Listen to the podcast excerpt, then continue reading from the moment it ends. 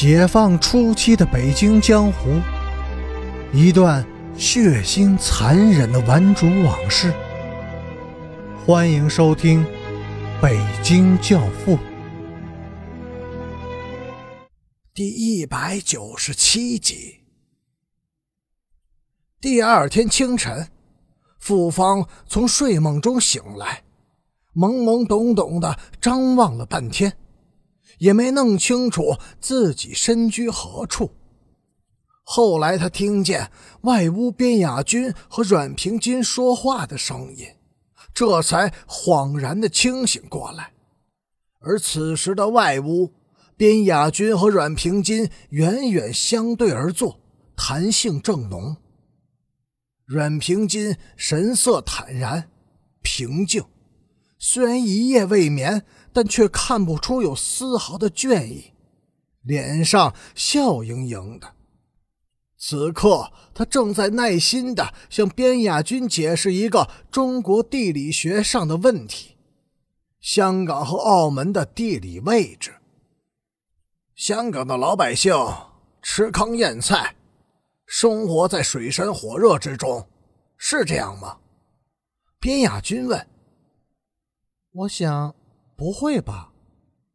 阮平金疑疑惑惑地说：“人要是到了活不下去的时候，早就该想办法跑了，谁会坐以待毙呢？”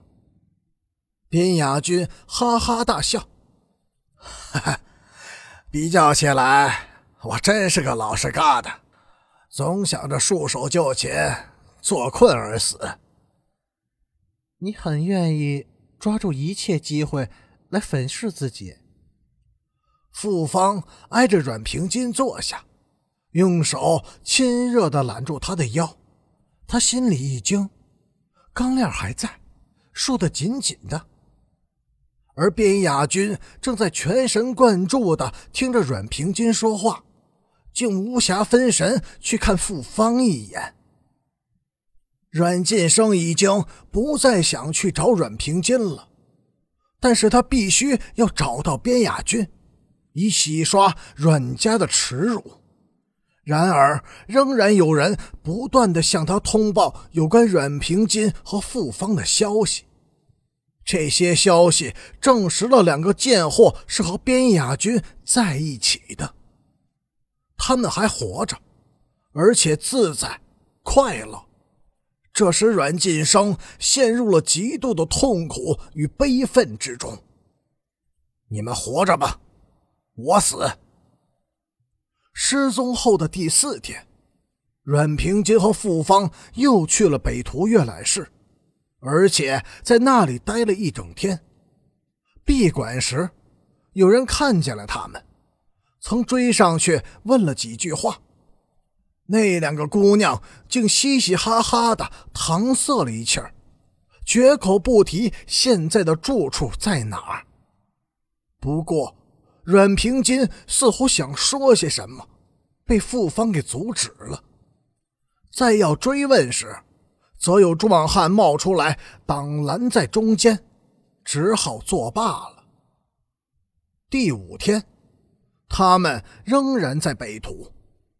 中午吃干粮时，傅芳曾有很长一段时间离馆，期间进来了一个獐头鼠目的家伙，替他占住了座位。下午，他又悄悄地回来了。回来时，他神情忧郁、怨愤，脸上似乎有泪痕。据观察，阮平金在看书时很专注、很认真。在闭馆前抽出半个多小时记读书笔记，而傅芳则显得有些心不在焉、烦躁、易怒。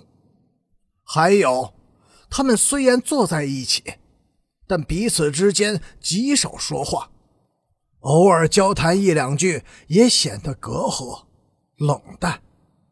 特别是傅芳，始终是冷着一张脸。第六天，阮平金一个人来了，傅芳却没有露面，而且阮平金也只是看了半天。中午不到就悄悄的退席了。走出北图大门时，他突然停住了脚步，恋恋不舍的转过了身，久久的凝望着那一群富丽辉煌的建筑。离去时，他哭了。这天的早晨，有人在北图的门前看见了陈诚。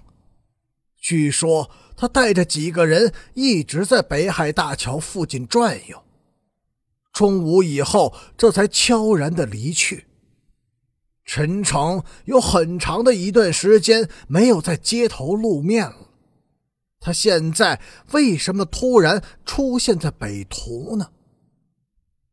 在这几天里，边雅军始终没有出现，他又在干什么呢？不仅如此，赫尔根和祝金平也突然同时失踪了，他们又去了哪里呢？南北城的玩主们此刻都意识到，这种情况下，肯定是出了某些不同寻常的。大事。